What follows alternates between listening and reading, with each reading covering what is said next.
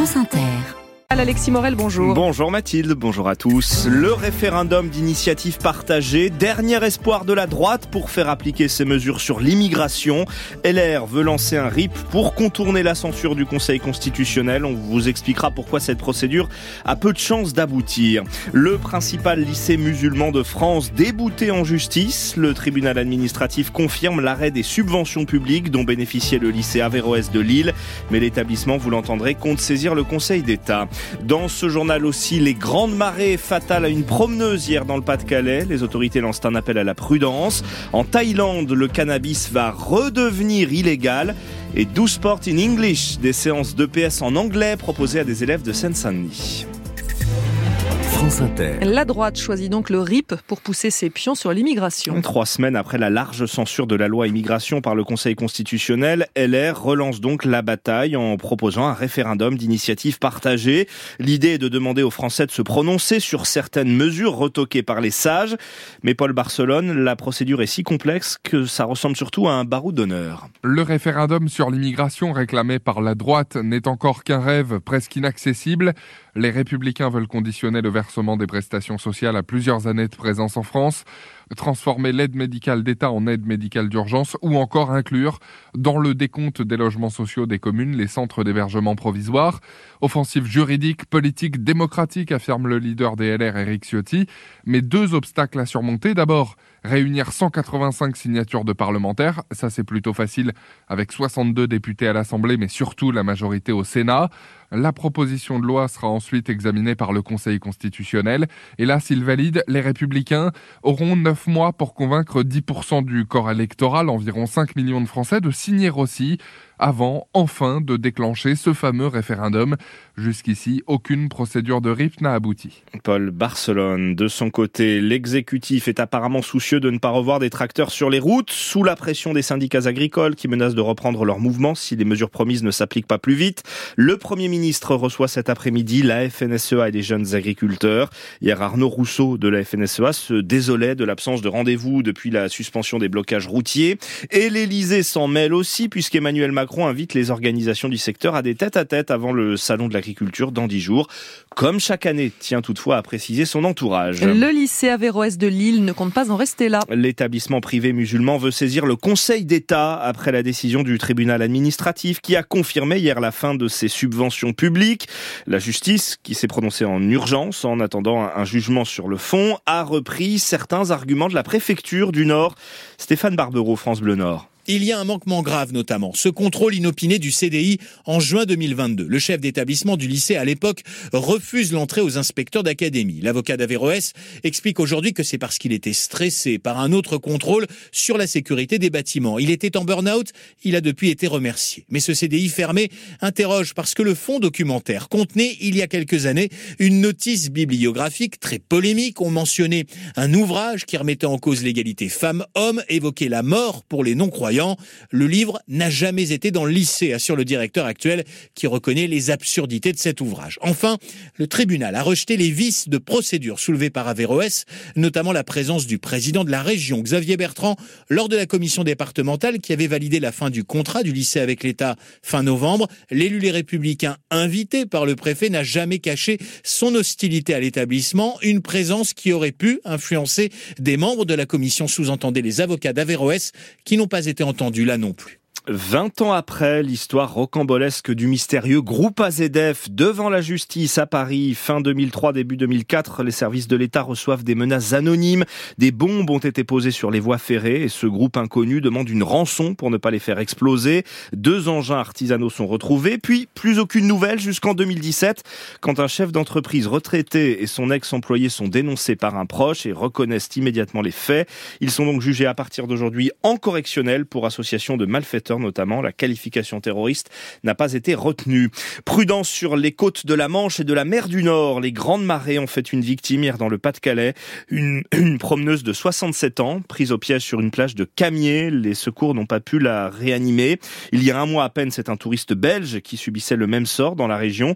Le préfet maritime Marc Véran lance donc l'alerte alors que de gros coefficients sont encore attendus aujourd'hui. Ce sont simplement des promeneurs, euh, des pêcheurs à pied qui vont chercher la palourde un peu plus loin et qui finalement se disent non mais j'ai toujours le temps, oh, c'est bon je pourrais courir. Oui mais quand vous avez ce promeneur qui a 80 ans, euh, bah forcément il ne peut pas courir. Et ça, ça s'évite très facilement. Savoir lire des horaires de marée et les prendre en compte, c'est fondamental. On pourrait les éviter. Ce sont 18 sorties d'hélicoptère, 15 heures de vol hélicoptère qu'on aurait pu dédier ou qu'on pourrait dédier par ailleurs, ne serait-ce que pour économiser la machine, pour pouvoir la faire durer plus longtemps. C'est pas acceptable. Il faut lire les horaires de marée et ne pas euh, surestimer ses forces. La marée qui monte, quand il vous reste 1000 mètres à faire, soit vous êtes un très bon nageur, mais la Manche, elle n'est pas à 25 degrés. Le vice-amiral Marc Véran, préfet maritime de la Manche et de la mer du Nord, au micro d'Alice Marot. À l'étranger, la pression internationale monte encore d'un cran sur Israël pour dissuader l'État hébreu de lancer une offensive d'ampleur sur Rafah, cette localité du sud de la bande de Gaza, devenue le dernier refuge pour plus d'un million de Palestiniens ayant fui les combats.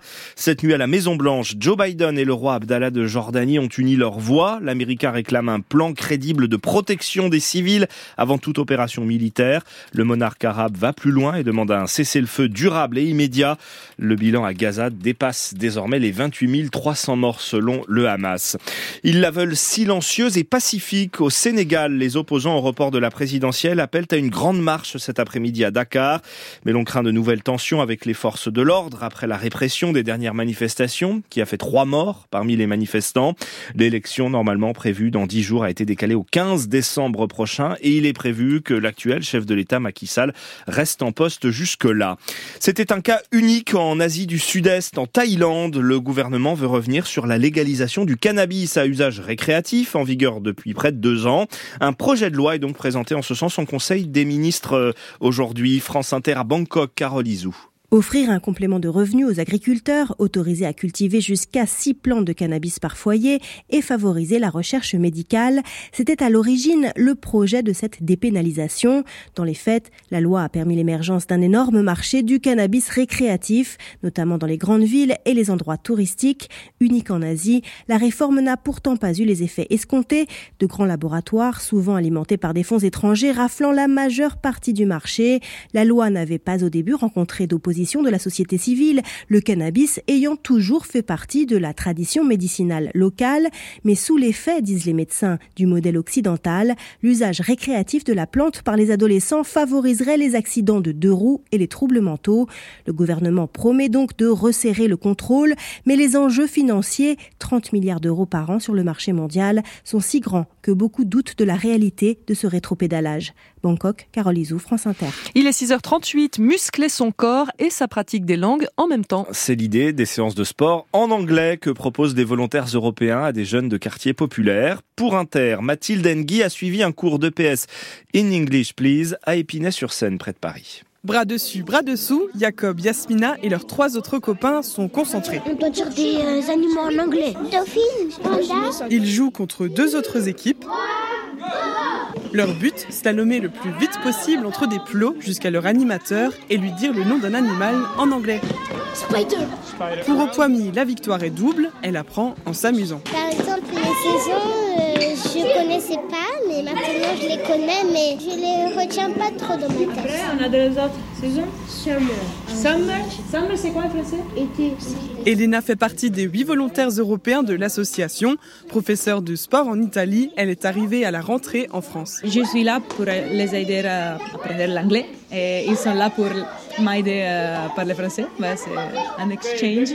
Elle anime plusieurs ateliers par semaine pour faire une première initiation à l'anglais. On a les nombres, on a la présentation, on a les parts du corps, toutes les choses qui peuvent être faciles. Une heure après, la séance se termine pour Opoami et ses copains. Ça lui a plu. Et j'aimerais bien, quand je serai grand, parler beaucoup anglais, je comprendrai encore, encore, encore. Et ça tombe bien pour elle, sept séances en moyenne sont proposées dans chaque école partenaire. Goodbye Allez, 3500 enfants profitent au total de ces cours de sport multilangues dans une vingtaine d'établissements en Seine-Saint-Denis, mais aussi dans les Bouches du Rhône. Et puis un dernier hommage euh, sera rendu ce matin à Jean Mallory dans la cour d'honneur des Invalides à Paris, l'ethnologue et éditeur, mort la semaine dernière à 101 ans. Cérémonie en présence du prince Albert II de Monaco, mais le grand public est aussi euh, convié par la famille. Les cendres de Jean Mallory seront ensuite envoyées au Groenland, sa terre de cœur et de recherche tout au long de sa vie. C'était le journal journal Il est 6h40 parmi les invités du 7-10 ce matin. Il y a Jodie Foster, l'actrice et réalisatrice américaine, rejoint le casting de la série True Detective pour la quatrième saison, série en partenariat avec France Inter. Jodie Foster sera là à 7h50. Et puis à 8h20 pour le grand entretien, Nicole Belloubet, la toute nouvelle ministre de l'Éducation nationale. Pour échanger avec elle, 01 45 24 7000. Le standard prend vos questions à partir de 7h.